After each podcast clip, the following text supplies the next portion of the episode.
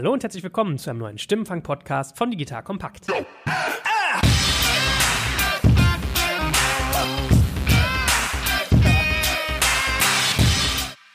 Mein Name ist Joel Kaczmarek und wer uns zuletzt verfolgt hat, hat vielleicht schon bemerkt, dass wir dieser Tage vermehrt versuchen, spannende Unternehmerinnen und Expertinnen vors Mikro zu bekommen, die mit uns ihr Wissen rund um den Umgang mit Corona teilen. Also mein Ziel ist, dass ihr Handlungstipps erhaltet, Input bekommt, wie andere gerade ihre Organisation aufstellen und im besten Fall auch den ein oder anderen Lichtblick. Denn ehrlich gesagt finde ich in der Krise gerade toll zu beobachten, wie viel Erfindungsreichtum und Solidarität um sich greifen. Und dafür habe ich wieder das Handy gezückt und meinen Kontakten ein paar Nachrichten geschickt und sie um Audiosendungen gebeten. In diesem Sinne, lasst uns auch heute wieder von anderen lernen und den Auftakt macht mein Freund André Bajorat. André kennt ihr aus unserem Fintech-Format Fincast und er ist so etwas wie der Fintech-Papst Deutschlands. Er hat unter anderem das Fintech-Startup Figo gegründet, die Medienmarke Payment and Banking mit ins Leben gerufen und ist derzeit als Managing Director bei der Deutschen Bank tätig. André hat, finde ich, immer tolle, reflektierte Ansichten und deshalb war ich neugierig, was er gerade zu Corona denkt. Kurzer Hinweis nur dazu, die Anfrage bei André ist schon ein paar Tage älter. Es kann also sein, dass einzelne Informationen mittlerweile einen aktuelleren Stand haben, aber aber die Grundlage ist super spannend, also hört mal rein.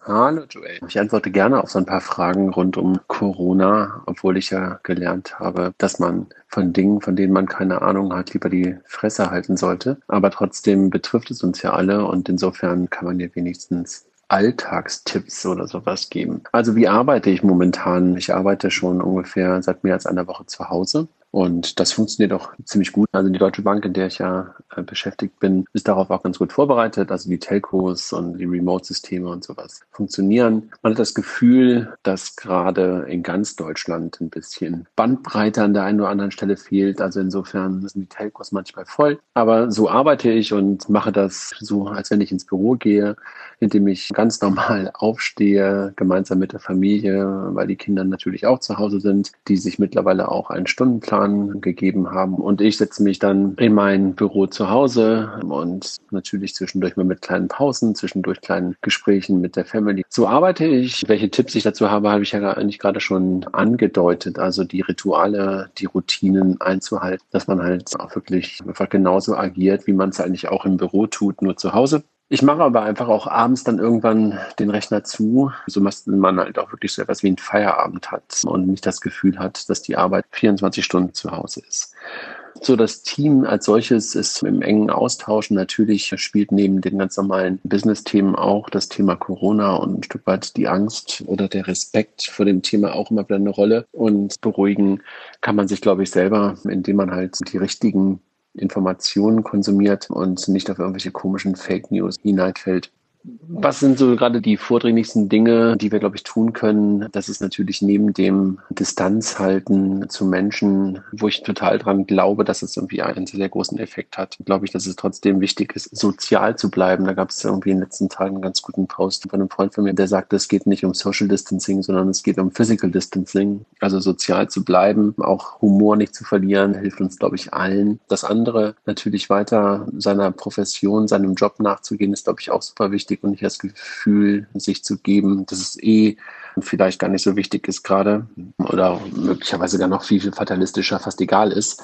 Und das halte ich irgendwie auch für vordringlich wichtig. Auch darüber nachzudenken, die Menschen weiter mit Aufträgen und mit Jobs zu versorgen, also den ganzen Freelancern, Freiberuflern, dass man halt auch da versucht, als Unternehmen diese Leute weiter mit Jobs zu versehen. Naja, und dann halt auch nicht in Panik zu verfallen, sondern die Dinge momentan mit Ratio und mit Vernunft und Verstand zu betrachten. Die wirtschaftlichen Folgen kann ich, glaube ich, gar nicht einschätzen, können wir, glaube ich, gerade alle noch nicht einschätzen. Mich erfreut momentan, dass wir das föderale System, in dem wir leben, was, glaube ich, an vielen, vielen Stellen in den letzten Jahren immer wieder in Kritik geraten ist beim Thema Digitalisierung, beim Thema Bildung, dass das sich gerade nicht selber im Weg steht, sondern dass wir dort relativ zentral mittlerweile agieren können. Doof, dass dafür so eine Krise notwendig ist. Möglicherweise lernen wir daraus. Das sind zentrale Ansagen, zentrale Maßnahmen für wichtige Themen dann einfach doch förderlich sein können. Aber die wirtschaftlichen Folgen, darauf nochmal zurückzukommen, kann man, glaube ich, momentan noch gar nicht wirklich betrachten. Also wird wohl sehr einschneidend werden. Und gerade allerdings auch einen sehr, sehr guten Artikel von Matthias Hawks gelesen, sozusagen aus der Zukunft, einen Brief nach heute,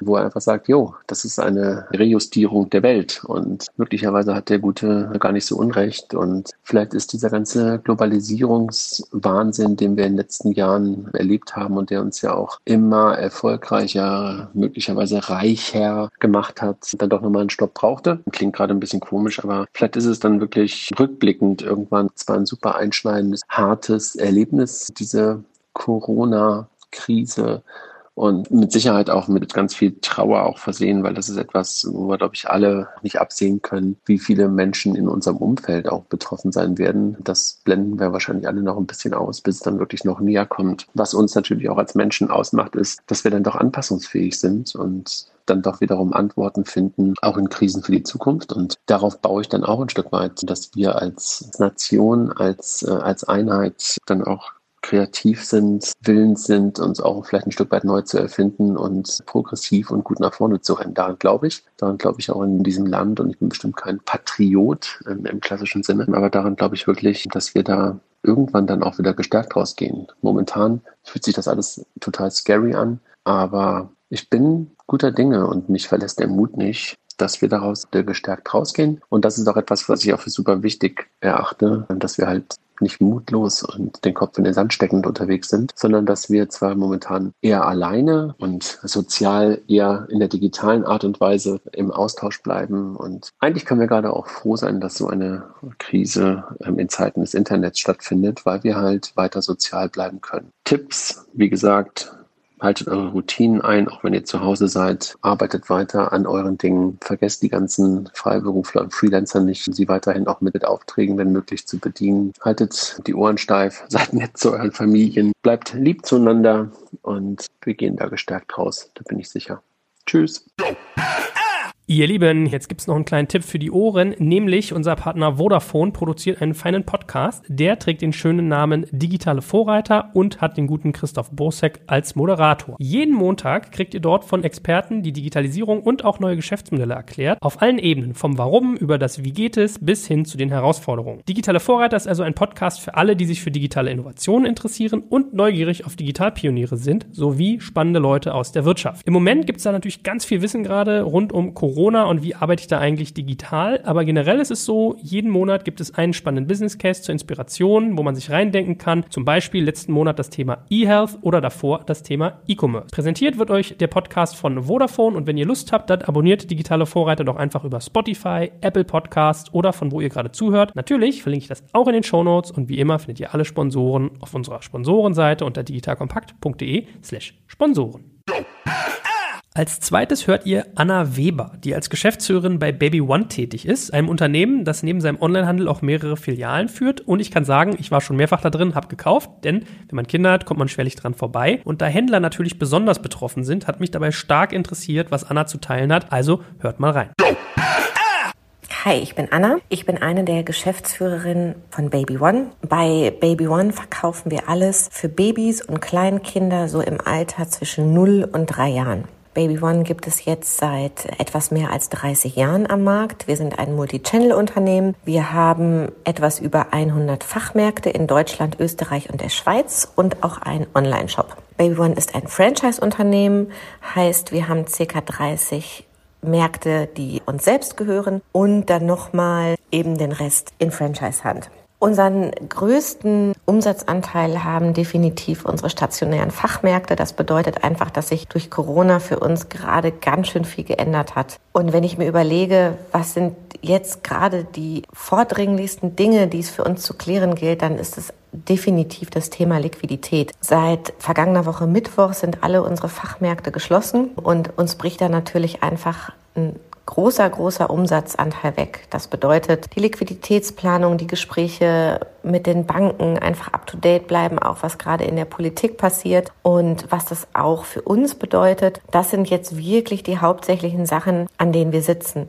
Dazu gehören natürlich auch solche Dinge wie Betriebsferien, Kurzarbeit etc. Also ich glaube, da wird auf einmal jeder von uns Experte in Themen, in denen er wirklich eigentlich nie Experte werden wollte. Ja, für unsere Mitarbeiter verändert sich gerade natürlich auch unendlich viel. Seit Anfang der letzten Woche sind alle unsere Mitarbeiter aus der Zentrale, das sind etwas über 100, nach Hause geschickt worden ins Homeoffice, um von dort aus zu arbeiten, einfach als Schutzmaßnahme. Technisch können wir das, kulturell lernen wir das gerade alle in einem absoluten Hauruck-Verfahren. Ich glaube, das ist auch einfach wirklich jetzt für viele Leute eine super neue Situation, insbesondere auch für unsere Führungskräfte, mit ihren Teams gut in Kontakt zu bleiben, sich abzusprechen und wirklich rein nur noch digitale Medien zu nutzen. Wir machen die Erfahrung gerade, dass Video echt vorzuziehen ist vor reinen Telefonaten, einfach damit man wenigstens so ein bisschen menschliche Regung mitbekommt und nicht nur die Stimme hört. Ist manchmal technisch auch ein bisschen schwierig umzusetzen, mal mit langsamen Internetverbindung oder wenn es einfach zu viele Leute im Call sind. Unsere Führungskräfte machen super gute Erfahrungen damit, einfach mal auch Termine anzusetzen,